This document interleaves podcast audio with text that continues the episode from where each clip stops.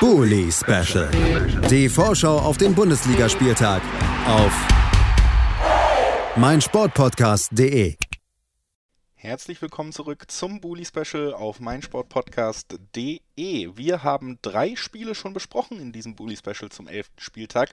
Das bedeutet natürlich, dass wir jetzt beim vierten Spiel sind. Mathe. Wir freuen uns, dass wir über das anstehende Spiel sprechen können zwischen dem VfB Stuttgart und Arminia Bielefeld. Und dafür bei mir ist einmal Lennart Sauerwald von rund um den Brustring. Hallo Lennart. Hallo, grüß dich. Und auf der anderen Seite Eva Bohle vom Zweite Bundesliga-Podcast. Hallo Eva. Hallo. Damit sind wir vollzählig, können direkt äh, motiviert einsteigen in dieses Aufeinandertreffen am Samstag und blicken natürlich zuerst auf den Gastgeber. Die Stuttgarter mussten am letzten Wochenende eine herbe Niederlage 4 zu 1 gegen Augsburg einstecken. Drei Spiele konnte man an Folge nicht mehr gewinnen. Jetzt äh, kommt Arminia Bielefeld, aber erstmal natürlich auch ein wenig der Blick zurück. 4-1 gegen Augsburg, Lennart. Was war da denn los? Ja, das haben wir uns auch gefragt, weil äh, zu drei Spielen in Folge nicht gewinnen gehört ja eigentlich auch vorher vier Spiele in Folge nicht verloren. Ähm, aber so schnell dreht sich das dann. Ähm, ja, ich glaube, da hat dann letztendlich doch äh, neben ganz vielen Faktoren auch äh, so Personalsituation äh, durchgeschlagen, äh, dass Mafropanos direkt vor dem Spiel ausgefallen ist, kämpft dann während des Spiels. Ähm, und da haben wir uns also ein bisschen gefragt, auch bei unserem Podcast, was da eigentlich los war. Und ich glaube, es war so eine Mischung aus Überforderung der Spieler, die auf dem Platz standen ähm, und auch so ein bisschen, äh, ja, es hat einfach irgendwie, irgendwann kannst du nicht mehr, wenn dir ständig wieder Spieler wegbrechen, wenn du dich ständig wieder umstellen musst. Ähm, und dazu hat die Mannschaft einfach noch einen schlechten Tag erwischt. Ähm, also ich sehe bei uns kein, grundsätzlich, kein grundsätzliches Mentalitätsproblem, auch wenn Daniel Didavi das anders sieht, sondern das war eine Mischung aus Überforderung. Äh, es kam alles zusammen. Augsburg, die natürlich auch unbedingt die drei Punkte haben wollten und äh, unsere Schwächen und Unsicherheiten halt knallhart auch ausgenutzt haben. Also eine äh, deutliche Niederlage am letzten äh, Spieltag. Und äh, ja, Eva, bei Arminia Bielefeld, da ist der Liga-Alltag ja gänzlich trist. Äh, nach zehn Spieltagen gab es noch keinen einzigen Sieg und seit dem letzten Spieltag ist man dann auch ganz alleine auf dem letzten Platz der schwächsten Offensive der Liga. Es will einfach nicht klappen mit dem Tore-Schießen bei der Arminia. Zuletzt gelang zwar ein Treffer beim 2 zu 1, bei der 2 zu 1 Auswärts- oder Heimniederlage gegen Mainz. Dennoch hapert es da gewaltig und auch äh, ja, der erste Sieg müsste so langsam her. Wie hast du das letzte Wochenende und wie vor allen Dingen nimmst du diese generelle Form der Arminia gerade wahr? Ehrlich gesagt habe ich auf gut Deutsch gesagt langsam ein bisschen die Schnauze voll.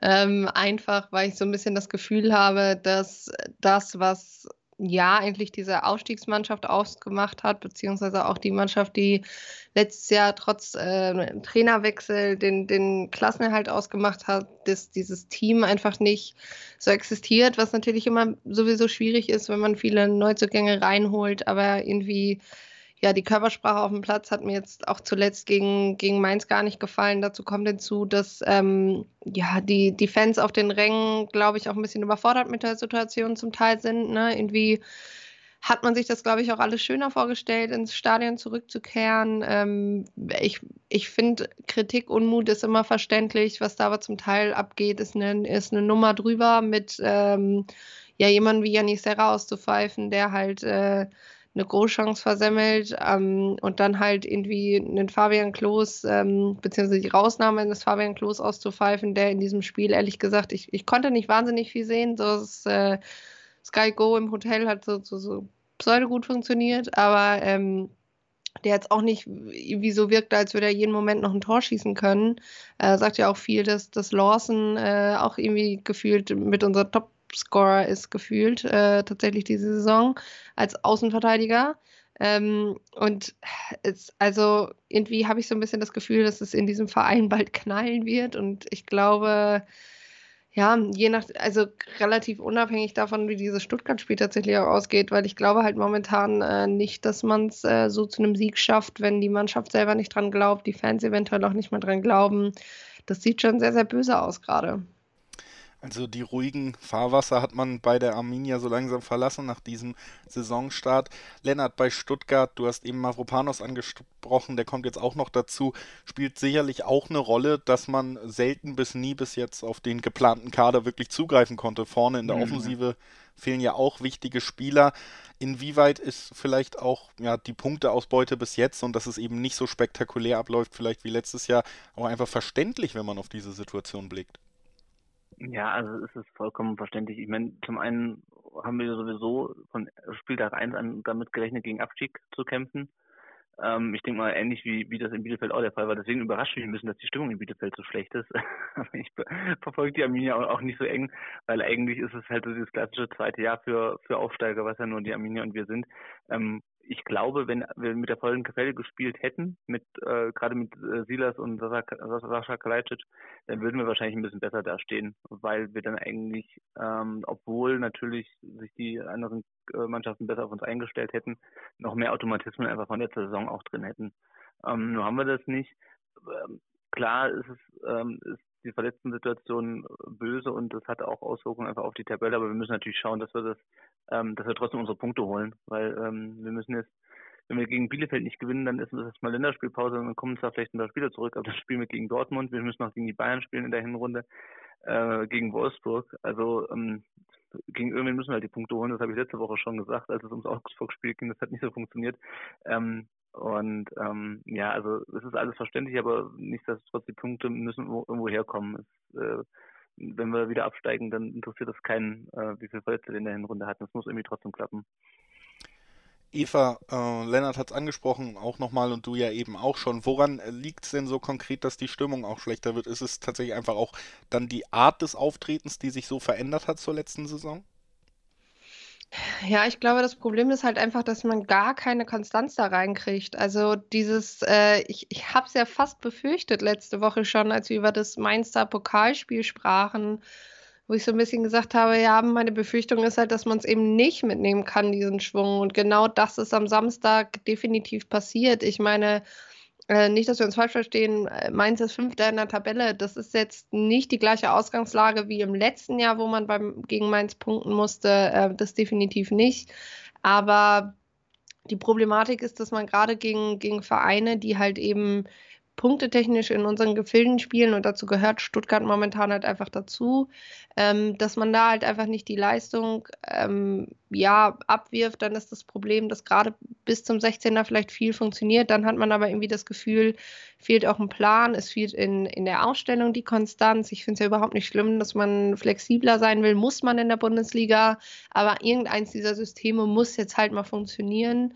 Ähm, dann machen halt Leute, die sonst keine Fehler machen, machen halt Fehler. Stefan Ortega, Amos Pieper. Ähm, und irgendwie, man hat irgendwie so das Gefühl, das, das klappt einfach alles gerade nicht. Und das natürlich merken das ZuschauerInnen in den Stadien auch. Ähm, und das ist, glaube ich, ja, das, das Hauptproblem. Und irgendwie hat man, also ich glaube, das Problem ist ja nicht so zum Beispiel im Spiel gegen Gladbach, wo man gut gespielt hat, dann unglücklich verlor, auch im Spiel gegen Mainz im Pokalspiel, sondern es wird zum Teil einfach nicht die Leistung aufgerufen.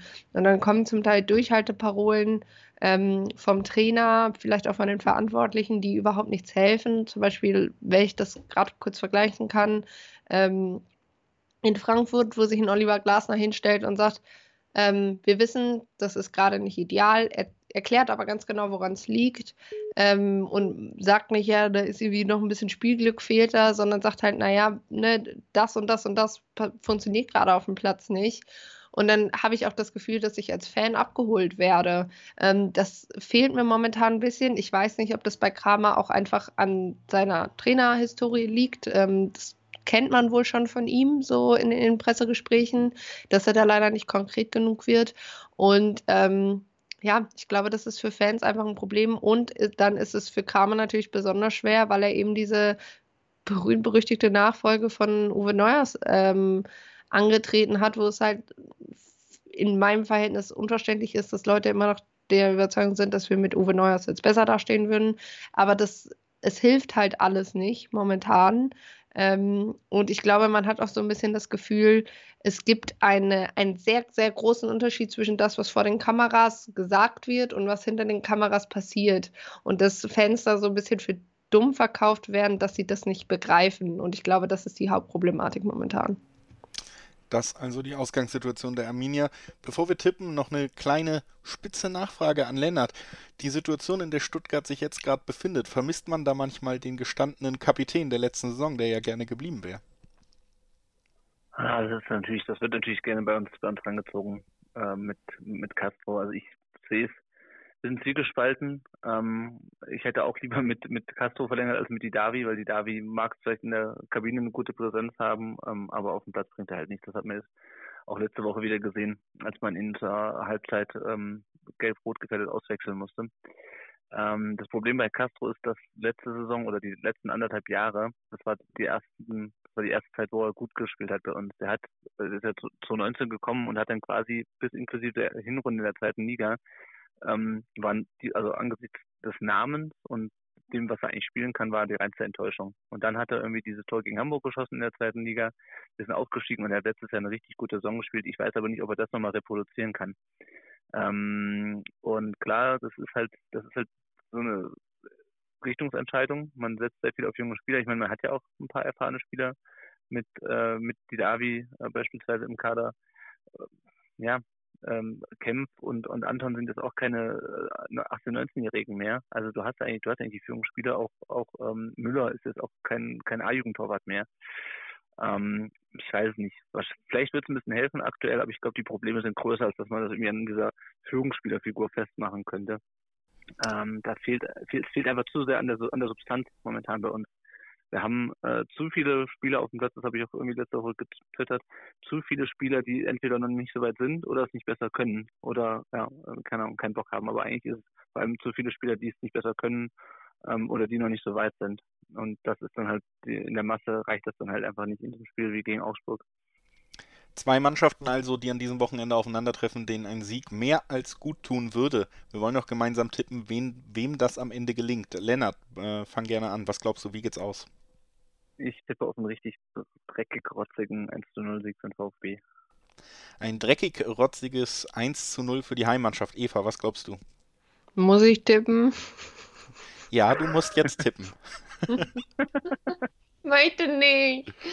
Äh, ja, keine Ahnung. Ich, ganz ehrlich, ist, ich sehe halt da irgendwie keine Mannschaft gewinnen. So, ich sehe noch nicht mal eine Mannschaft zu diesem Zeitpunkt ein Tor schießen. Äh, deshalb, ich sage einfach 0-0. ja, also 1-0 Stuttgart, dass man vielleicht leicht doch die Nase vorne hat bei diesem Aufeinandertreffen oder tatsächlich ein Spiel, wo nicht wirklich äh, große Torchancen oder zumindest äh, die Torchancen nicht genutzt werden, kann ich mir beides auch gut vorstellen. Also äh, schwanke da auch tatsächlich zwischen euren beiden Tipps und bedanke mich bei Lennart Sauerwald von Rund um den Busring, dass er heute bei uns war. Danke dir, Lennart. Gerne. Und auf der anderen Seite natürlich auch vielen Dank an Eva Bohle vom Zweite Bundesliga Podcast. Danke dir, Eva. Immer gerne. Ich möchte aber anprangern, dass wir uns hier entscheiden müssen und du einfach sagen kannst, nee, ich schwanke. Also das finde ich jetzt ja nie in Ordnung. Das ist, die, das ist das Privileg, was ich mir hier als Moderator ein bisschen eingebaut habe. Genau. Aber dafür, vielleicht twitter ich nochmal einen Tipp, einen genauen. Aber ja. dafür, liebe Zuhörer, dafür müsst ihr mir folgen, um das mitzubekommen. Tut das gerne und ansonsten folgt natürlich auch gerne Eva und Lennart, die äh, ja mit rund um den Brustring und mit dem zweiten Bundesliga-Podcast auf jeden Fall auch tolle äh, Produkte am Start haben, die man sich gerne geben kann. Und äh, ja, wir hören uns dann gleich nach einer kurzen Pause wieder mit dem weiteren Samstag. Bis gleich. Schatz, ich bin neu verliebt. Was? Da drüben. Das ist er. Aber das ist ein Auto. Ja, eben. Mit ihm habe ich alles richtig gemacht. Wunschauto einfach kaufen, verkaufen oder leasen. Bei Autoscout24. Alles richtig gemacht. Bully Special. Die Vorschau auf den Bundesligaspieltag auf meinsportpodcast.de. Schatz, ich bin neu verliebt. Was? Da drüben. Das ist er. Aber das ist ein Auto. Ja. Mit ihm habe ich alles richtig gemacht. Wunschauto einfach kaufen, verkaufen oder leasen. Bei Autoscout24. Alles richtig gemacht.